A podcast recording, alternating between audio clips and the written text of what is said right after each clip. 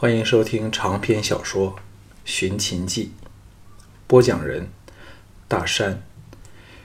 第八卷第二章：行馆争雄。接下来是骑射的表演，均精彩悦目。看出赵霸为了训练他的儿郎们下了一番心血。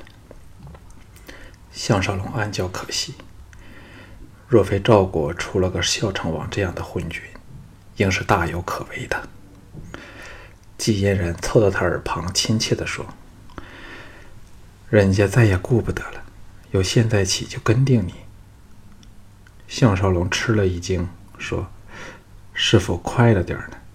你看那龙阳君正盯着我们呢。”季嫣然笑语道：“ 他不是怀疑我们。”而是妒忌嫣然，谁都知道那不男不女的家伙最爱像董先生般的粗好汉子。你对他多说几句话粗话，他才兴奋嘞。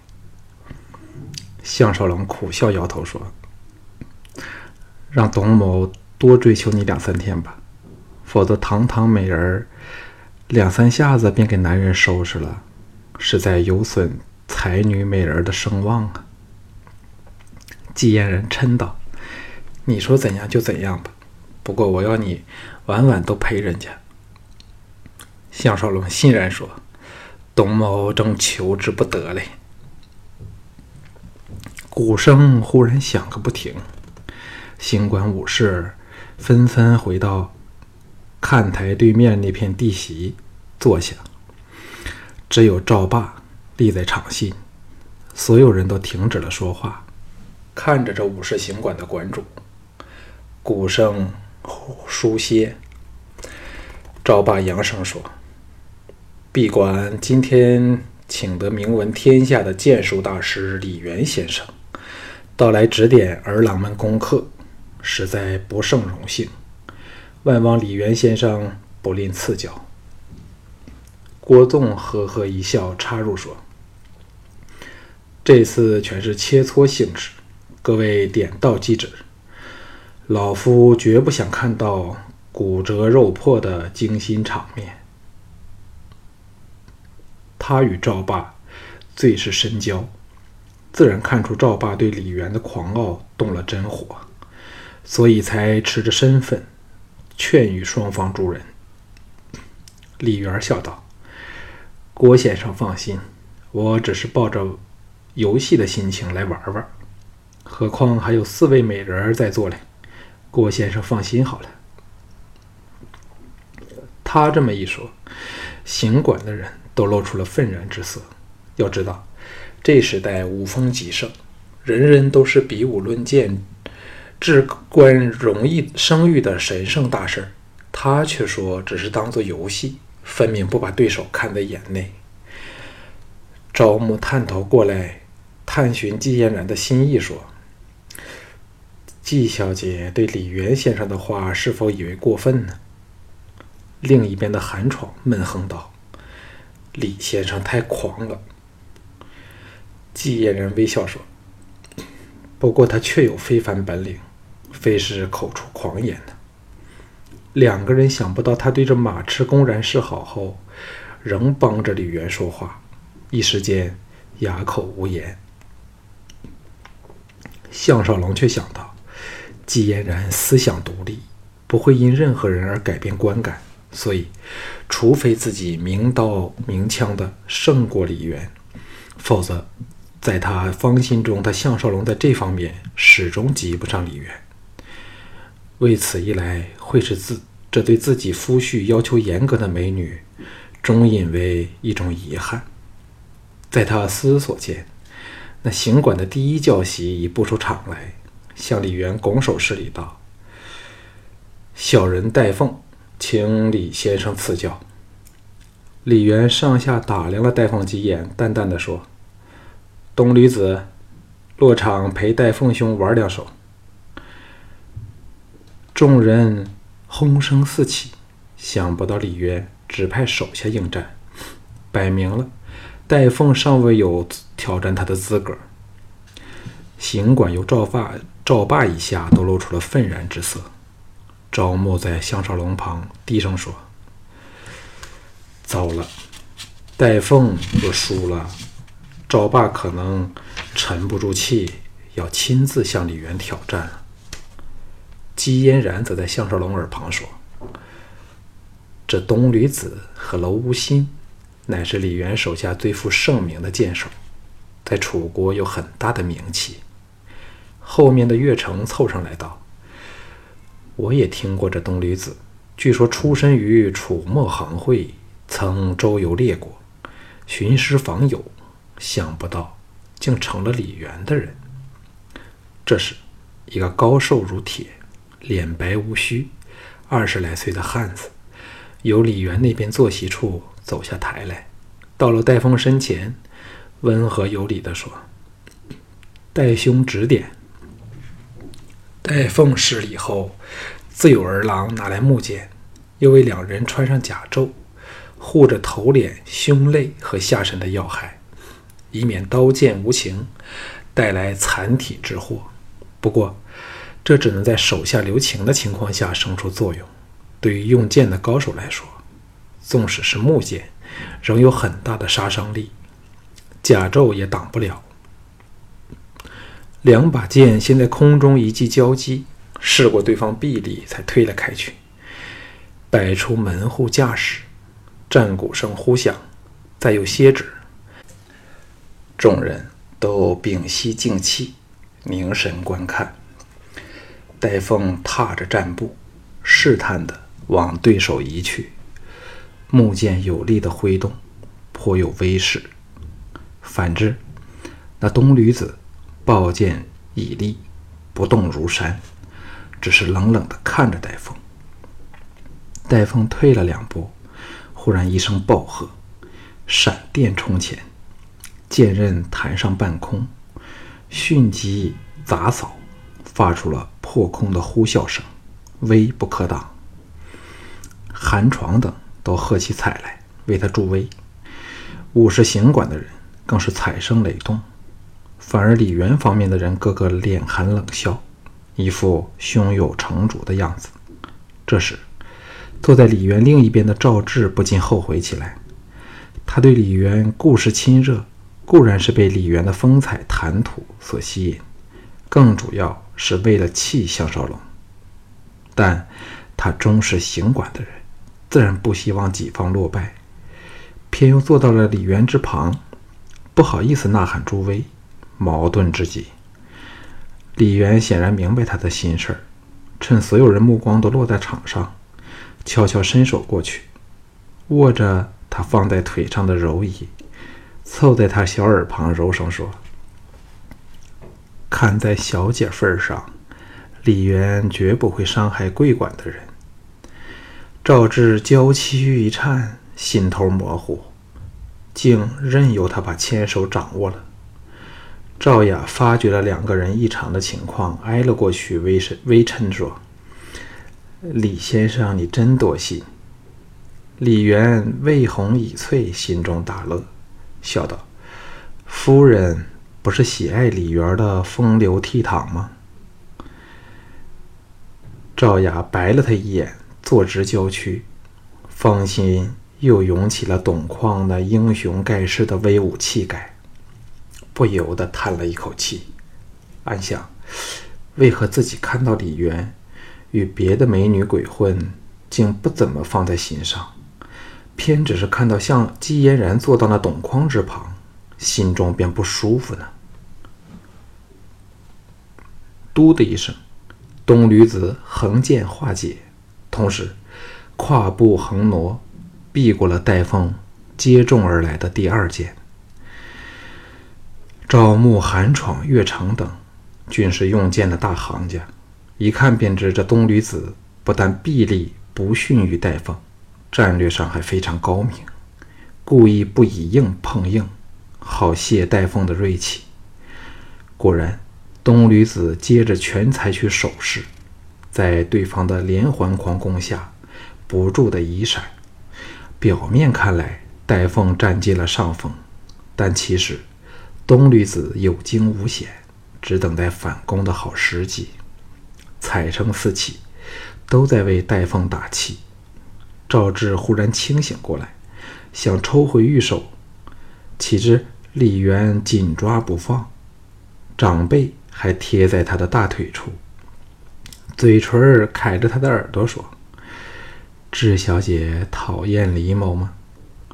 赵志生出了背叛了项少龙和董董匡的罪恶感，垂下俏脸说：“别人会看到的呢。”李渊傲然说：“大丈夫立身上世，何惧他人闲言？只要小姐不嫌李渊，李某什么都可担当。此人善于辞令，又懂得讨好女人，连季嫣然都差点被他迷上了。”赵志男女经验尚浅，又愤慨董匡的无情，一时间芳心大乱，任他轻薄。李渊也知这是公开场合，不宜过分，暗想：待会儿把他弄回宾馆，才大快朵颐，故没有做进一步的轻薄。赵志旁的郭秀儿一直留心李渊，见到他轻挑赵志，俏脸变色，心中不悦。战国时代，男女之防远不像汉以后儒家昌盛的谨严，但男女当众调情，终是不合于理。郭秀儿不由对李渊的印象更打了个折扣。这时，项少龙心中一动，往李渊望过去，恰好李渊也往他望来。虽是隔着十多个座位，项少龙仍可清晰地看到李渊握着赵志的手。禁不住双目立芒一闪，勃然大怒。李元见状大感得意，微笑点头。赵志循着李元的目光望去，接触到项少龙的眼神，忽然联想起项少龙，芳心巨颤，猛一抽手，由李元的魔爪拖了出来。李元当然不知道他和项少龙复杂的感情关系。还以为他只是脸嫩找酒，反手在他丰满的大腿上摸了两把，才坐好身体，不再理会项少龙，继续观战。项少龙铁青着脸，把目光投到战场上的战况去，心中涌起怒火，首次生出了挑战李渊之意。季嫣然把一切都看在眼里，耳语说：“万物意气用事。”若你给李元伤了，那就因小失大了。这几句犹如火上浇油，项少龙勉强压下怒气，黯然半晌后，向赵牧说：“可否派人把鄙鄙人的一个家将招来呢？”赵牧一听便明白，问清招的是谁后，命人去了。这时，戴凤最少发出了四十多箭。仍奈何不了那东驴子，连打气的喝彩声都逐渐弱了下去。东驴子知道时机来了，仰天一笑，由手改弓，挺着木剑抢入对方的剑圈之内，使出一手细腻精致的剑法，见招破招，而且剑圈收的极少，使戴凤走的粗好路线，大开大合的剑法是有力难施。赵牧等故事看得唉声叹气，连对戴峰有绝对信心的赵霸都不禁眉头大皱。坐在李元旁的赵志见己方势危，完全清醒了过来，暗责自己如此的不分敌我，还给李元占了便宜，真是愧对师门。可这时离开又太着痕迹，一时进退两难。场上两人再激斗了几招。戴凤早先的威风再不复见，招招败退。东吕子大喝一声，剑影一闪，去准对方破绽，破入对方的剑网里，直取戴凤胸口。戴凤大吃一惊，回剑不及，猛地往后一仰，勉强避过这凌厉的一剑。哪知道东吕子得势不饶人，飞起一脚撑在对方的小腹下。若非有护甲，这一脚定叫戴凤做不了男人。不过也要叫他好受了。痛得他惨叫一声，长剑脱手，踉跄坠地，两手按在要害处。众人都想不到，东吕子看来斯文秀气，但在占尽上上风时，下手竟然这么狠辣，都呆了起来。一时全场静至落针可闻，只有戴凤的呻吟声。赵霸色变起立，向左右喝道：“还不把教习扶去看伤势？”当下有人奔出来扶走戴凤。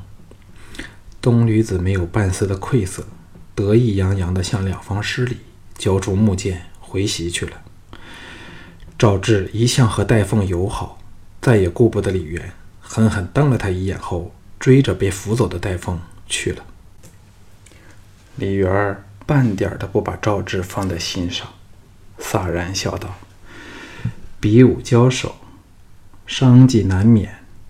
关主若怕再有意外，不如就此作罢。今晚由在下做个小东道，以为赔礼，如何？这一次。”连季嫣然都看不过眼，低骂道：“李元，你太狂了！”赵霸那对铜铃般的巨目凶光闪闪，显然动了真火。项少龙真怕他亲身犯险，推了韩闯一把。韩闯会意，向后面自己那欲派出战的手下打了个手势。那叫福建银的剑手跳下台去，高声挑战道：“福建银，请李元先生指点。”全场肃然无声，看李元会否亲自出手。福建银个子不高，但却强横扎实，脸上有几条纵横交错的剑疤，样子有点可怖，但也正是身经百战的铁证。李元摆出了一副不把天下人放在眼内的姿态，懒洋洋地把半边身挨在身旁的小脊上，漫不经心地说：“吴心，你去领教高明吧。”众人早预料他不屑出手，都毫不惊异。那叫楼无心的彪悍壮汉慢吞吞地走下台去，略一施礼，便傲然而立，接过木剑后。把要为他戴上护甲的人挥开，说：“又不是上沙场，要这笨东西干啥？”福建银见状，喝道：“龙楼兄既不披甲，福某也免了。”龙阳君这时来到项少龙和纪人间的背后，阴声细气地说：“天下间还有比楚人更狂的人吗？对着秦人时，又不见他们这么嚣张。”嫣然没回下场吗？季嫣然叹道：“嫣然也很不服气，只是自问胜不过李渊，没有办法。”龙阳君冷哼一声，没有说话，退回席位处。他自问剑术与季嫣然相若，若这个家人不及李渊，他也难以讨好。同时下了决心，不让选定了的焦绪出战。以免徒招败辱。赵牧唉声叹气地对后面的郭开和岳成说：“若福建银都败了，唯有靠洛翔为我们挽回颜面了。否则，只有让馆主出手。但本侯真不愿看到那种情况出现。”郭开说：“李渊为楚国第一用剑高手，下面那些人已那么厉害，他的剑法更是可想而知了。”众人一时均感到无可奈何。赵牧虽是一流的剑手，但他的身份却不宜下场，因这很容易酿成两国间的不和。李元好在没有官爵在身，否则也不可在没有王命下随便与人私斗。场上的两人同时大喝一声，向对方放手猛攻。只见那楼无心运剑如风，大开大合。剑气如山，凌厉威猛之极，几乎普一交接，福建银便陷在了挨打之局。项少龙这时瞥见藤毅侧骑入门，伸手去推了韩闯一把，说：“快终止这场比武！”韩闯脸现难色，因为这福建银是混着赵人的身份落场，若他发言，即明示福建银是他的人了。双方的人都在沉着观战，没有像刚才般的扬声打气，气氛拉紧的有若拽满的弦。就在韩闯这一犹豫，胜负已分。福建银输在后力不济，稍一迟滞下，被娄无心一剑扫在肩头处，骨折声起，惨哼声中，福建银横跌开去，爬起来时早痛得满脸淌着冷汗。娄无心大笑道。承让了。项少龙向下马走来的藤毅打了个手势，后者会意。隔远大喝道：“小人龙善，乃董匡门下家将。这位仁兄非常眼熟，未知肯否赐教？” 众人这时均无暇理会福建银如何被扶走，也没注意到赵志回到了场内，坐到同门师兄弟那方的席里。用神打量着这不请自来的好汉，娄无心不屑地打量着藤毅，冷冷地说：“若要动手，需用真剑才可显出真本领。”藤毅大笑道：“这有何不可？不过李先生最好先派另一个人上场，待本人也耗了点气力后，跟你拼起来才公平。”赵牧叹道。你这个家将是否是个呆子？有便宜都不懂得捡。季嫣然笑道：“有其主，故有其仆，这才是真英雄。”赵牧不由得尴尬一笑，暗责自己露出了不是英雄的面目。李元也怕娄无心未回过气儿来，见项少龙没做任何反应，喜道：“确是好汉子。”打了个手势。他身后另一名脸若古铜的大汉领命出战。项少龙向季嫣然说：“此人是谁？”在众人的期待里，季嫣然茫然摇头。那人来到藤毅身前，静若止水地说：“本人也不爱用假剑，阁下意下如何？”藤毅冷然说：“兄台高姓大名？”那人好整以暇地说：“本人严父只是个无名小卒而已。”众人一听，无不动容。项少龙当然不知道他是谁，询问的目光转向季嫣然求教。季嫣然神色凝重地说：“他本是秦国的著名剑手，因杀了人托庇于楚国，想不到也投到了李渊门下。”可见李渊在楚国的势力膨胀的何等厉害，难怪他这么骄狂了。韩闯等又为藤毅担心起来。将严父拔出了芒光闪烁的利剑，退了两步，遥指藤毅喝道：“还不拔剑？”藤毅目无表情，一对巨目射出了森森的寒光，缓缓地说。到时候剑自会出鞘。严父大怒，狂喝一声，挺剑攻上。一时间，寒光大盛，耀人眼目。谁都想不到，权贵间的切磋比武，变成了真刀真枪的生死决斗。